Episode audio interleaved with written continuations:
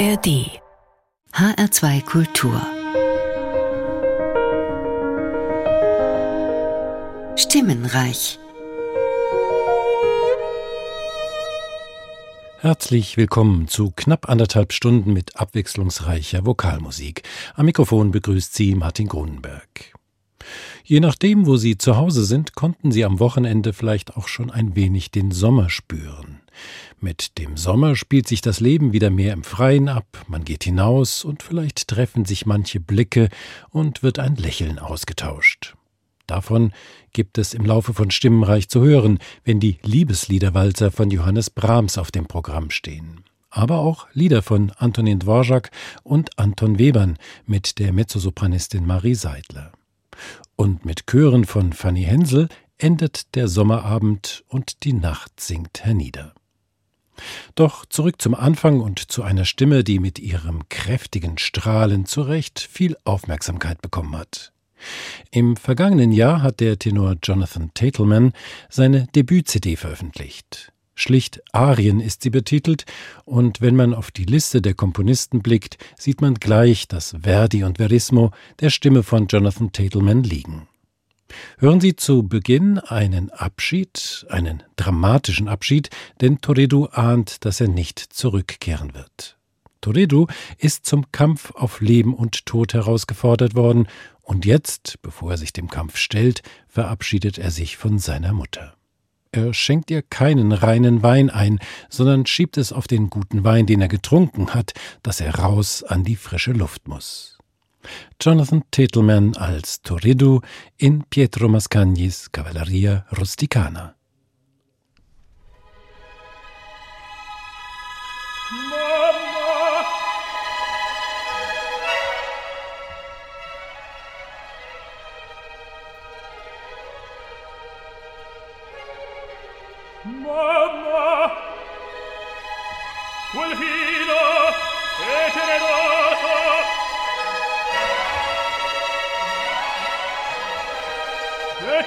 oggi troppi bicchieri ho tracanati.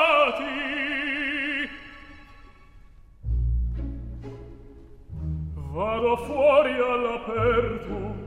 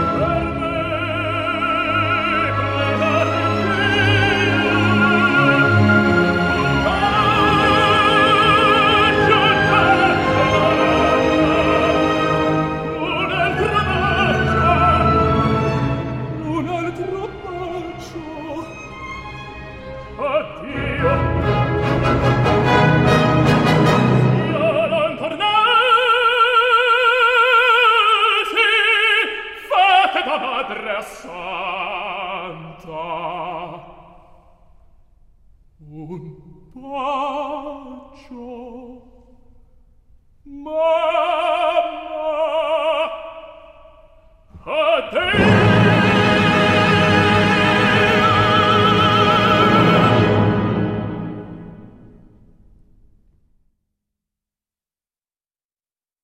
Abschied des Turiddu von seiner Mutter. Eine Szene kurz vor dem dramatischen Finale von Pietro Mascagnis Cavalleria Rusticana. Denn die Bauernehre bedeutet den Tod für Turiddu.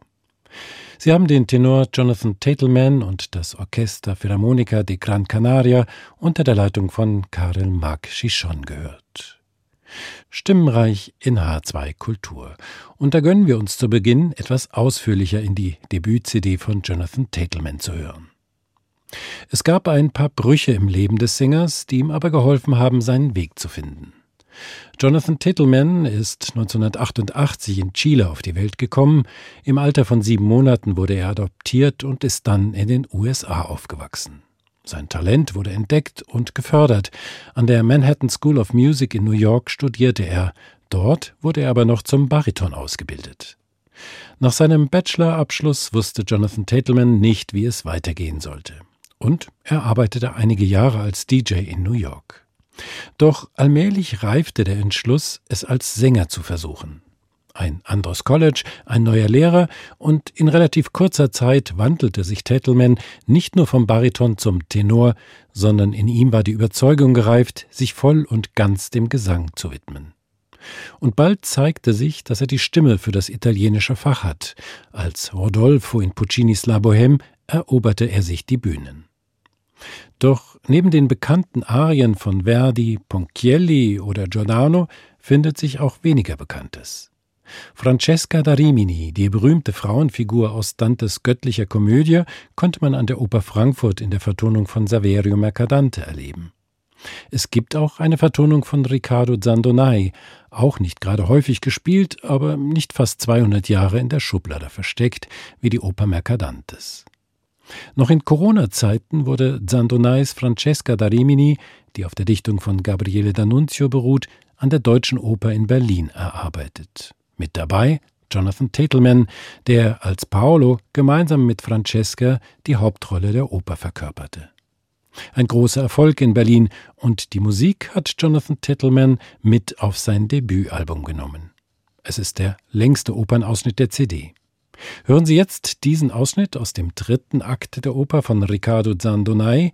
Paolo ist zu Francesca zurückgekommen, doch Francesca versucht zunächst, ihre Gefühle ihm gegenüber zu verbergen.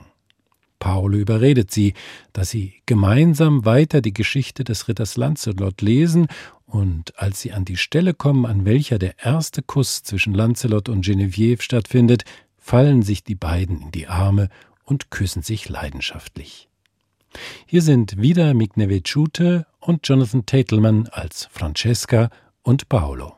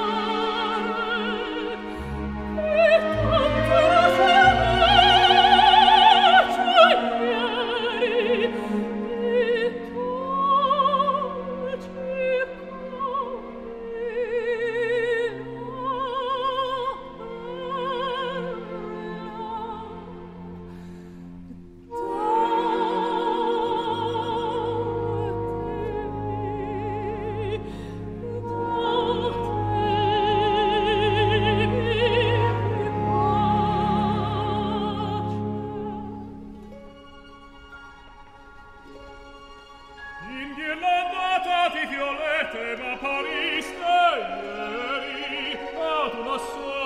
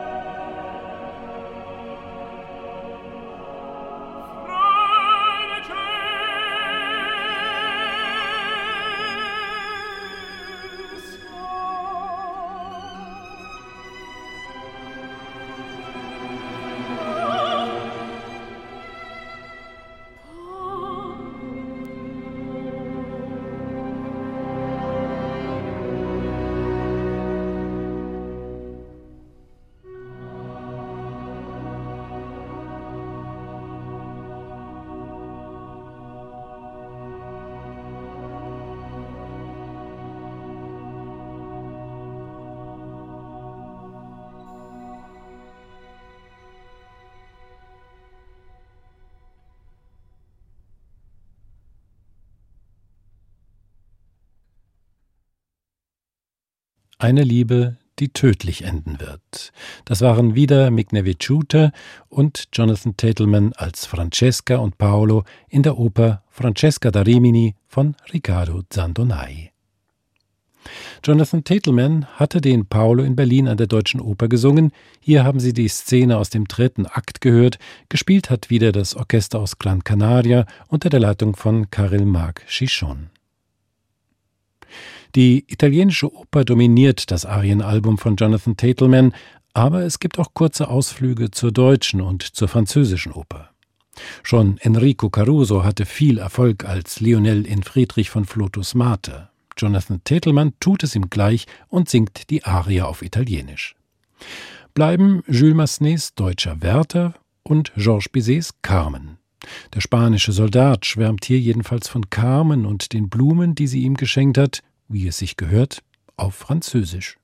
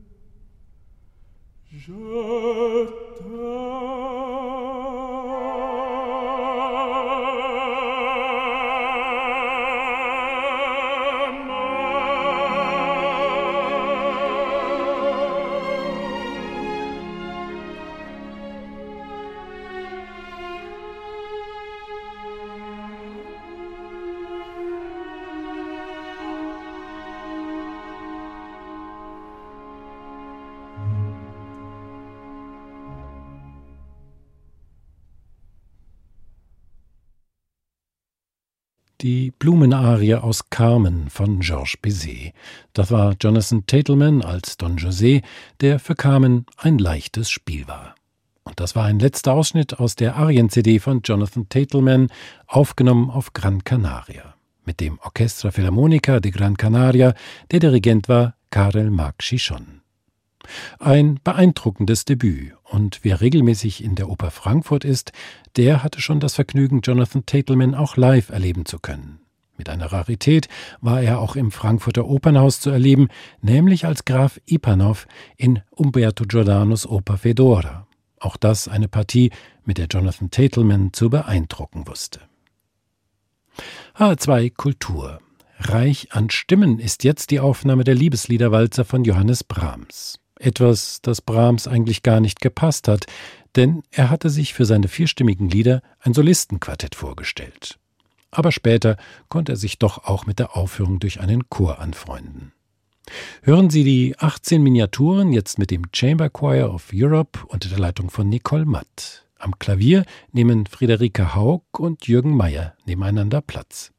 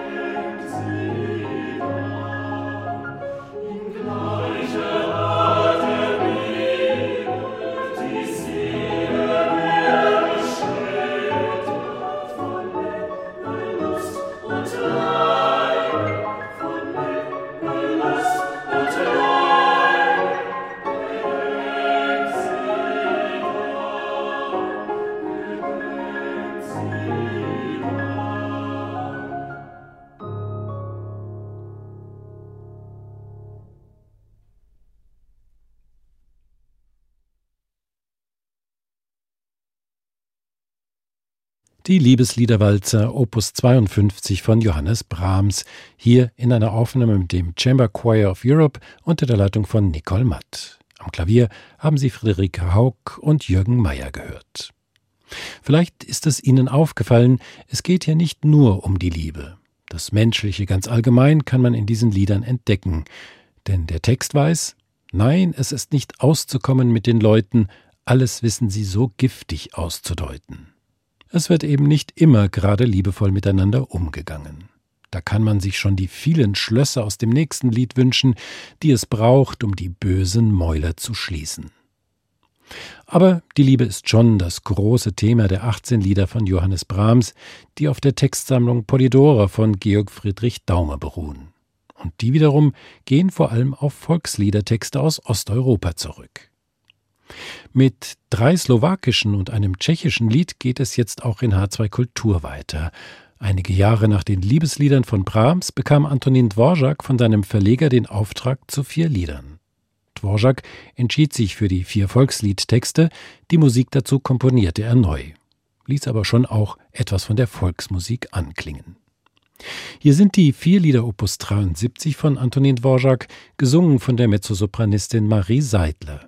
Am Klavier hören Sie Götz Peyer. Es beginnt mit einem Gute-Nacht-Lied, dann knüpft die Mäherin Kontakt zu einem feschen Burschen und lässt sich von ihm das Gras tragen. Dass nicht alles eitel Sonnenschein im Leben ist, zeigen die beiden folgenden Lieder. Klage heißt das Lied und erzählt von jemandem, der sich über nichts freuen kann. Und zuletzt geht es um Besitz und Verlust. Wie soll man sich an seinem Pferd erfreuen, wenn einen das Mädchen enttäuscht hat?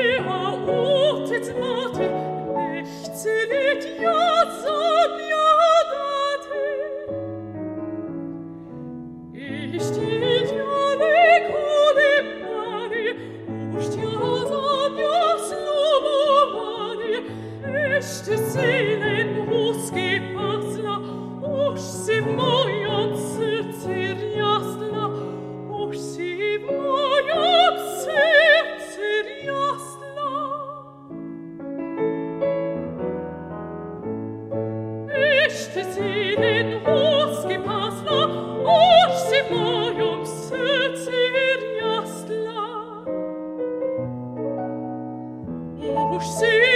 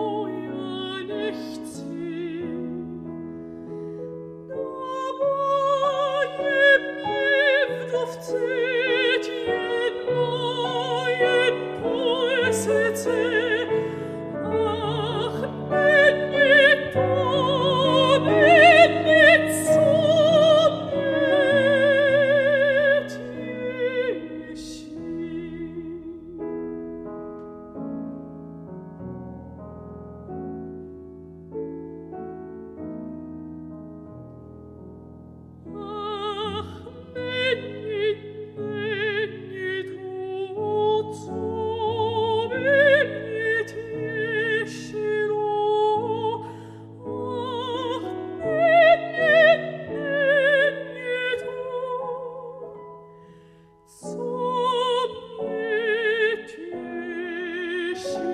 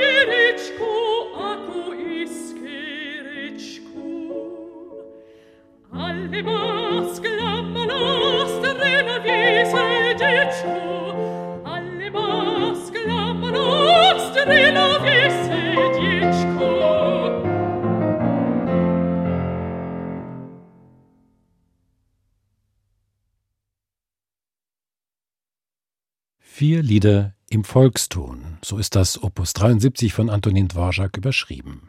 Man hat schon damals eine gewisse Sehnsucht zurück zum Natürlichen oder Einfachen gehabt. Sie haben die vier Lieder von Antonin Dvorak in einer Aufnahme mit Marie Seidler gehört, der Pianist war Götz Peyer. Opernfreunde in Hessen können Marie Seidler auch schon auf der Bühne erlebt haben. Drei Jahre lang, bis 2019, war die Mezzosopranistin festes Ensemblemitglied des Stadttheaters Gießen aber auch an den Opern in Frankfurt, Mainz und im Pfalztheater Kaiserslautern war sie schon zu erleben. Studiert hat Marie Seidler zunächst in Frankfurt bei Hedwig Fassbender, anschließend dann in London, wo sie ihr Studium an der Royal Academy of Music mit Auszeichnung abschließen konnte. Gemeinsam mit Götz Peyer hat sie auf ihrer Debüt-CD Lieder versammelt, die stark von der Volksmusik angeregt und geprägt waren. Neben den sogenannten Zigeunerliedern von Johannes Brahms die eben gehörten Lieder von Dvorak, aber auch das spanische Liederbuch von Hugo Wolf oder die Siete Canciones von Manuel de Falla. Weniger wird man in solch einem Zusammenhang an die Musik von Anton Webern denken. Aber auch Webern hat, bevor er Schüler von Arnold Schönberg wurde und später eine sehr avancierte Musik geschrieben hat, auch Webern hat sich zunächst an der Musik seiner Zeit orientiert. Entstanden sind spätromantische Lieder wie das Nachtgebet der Braut auf einen Text von Richard Demel.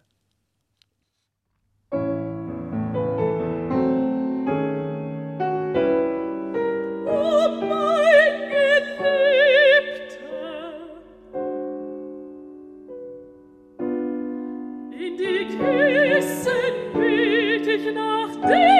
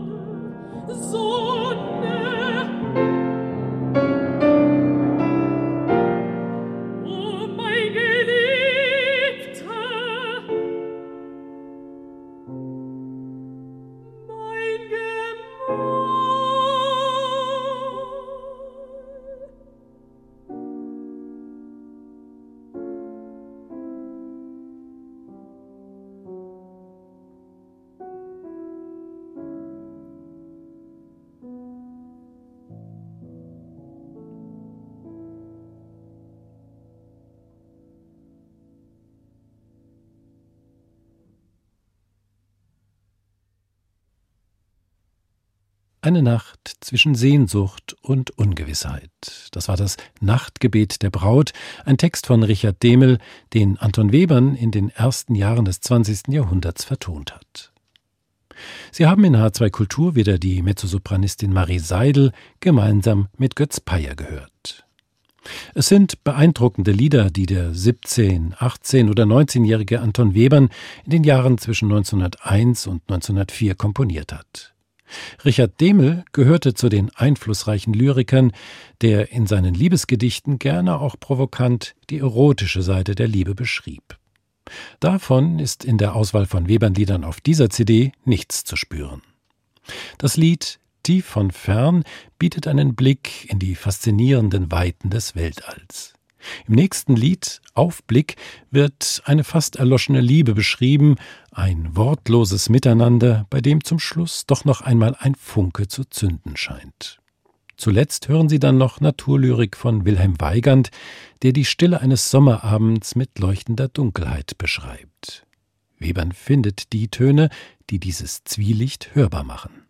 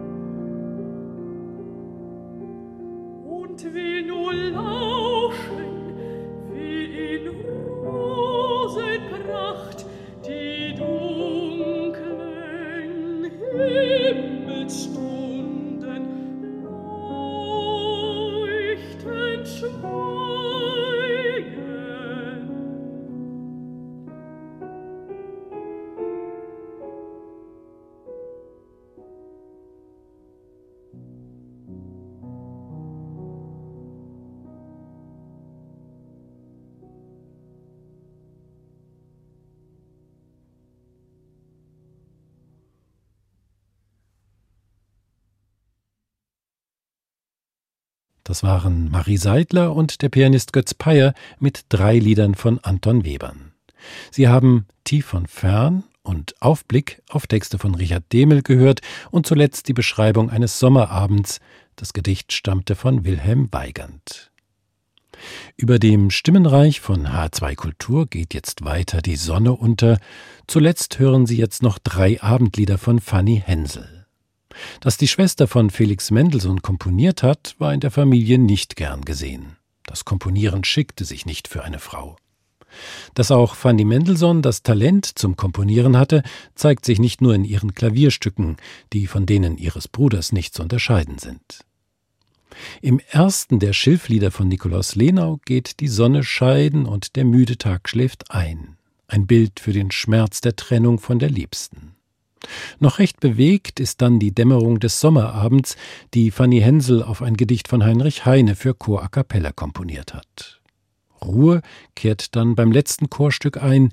Ihr Mann Wilhelm Hensel war Maler, hat aber das eine oder andere Gedicht für seine Frau geschrieben und Fanny hat ein paar davon vertont.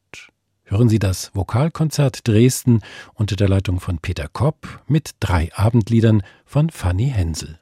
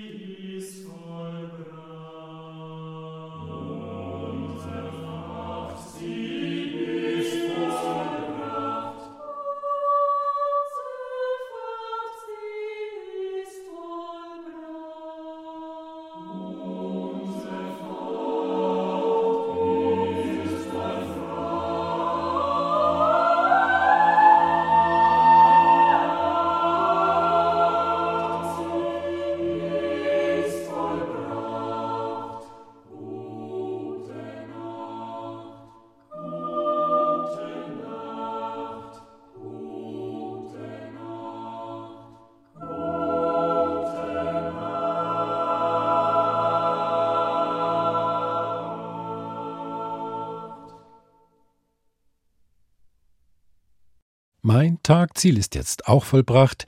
Das waren drei Chorstücke von Fanny Hensel.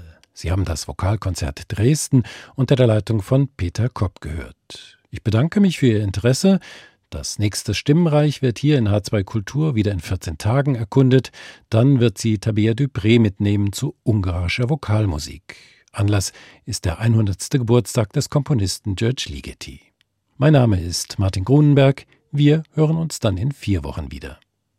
Mehr Podcasts zu unterschiedlichen Musikstilen und Themen gibt es jederzeit in der App der ARD Audiothek.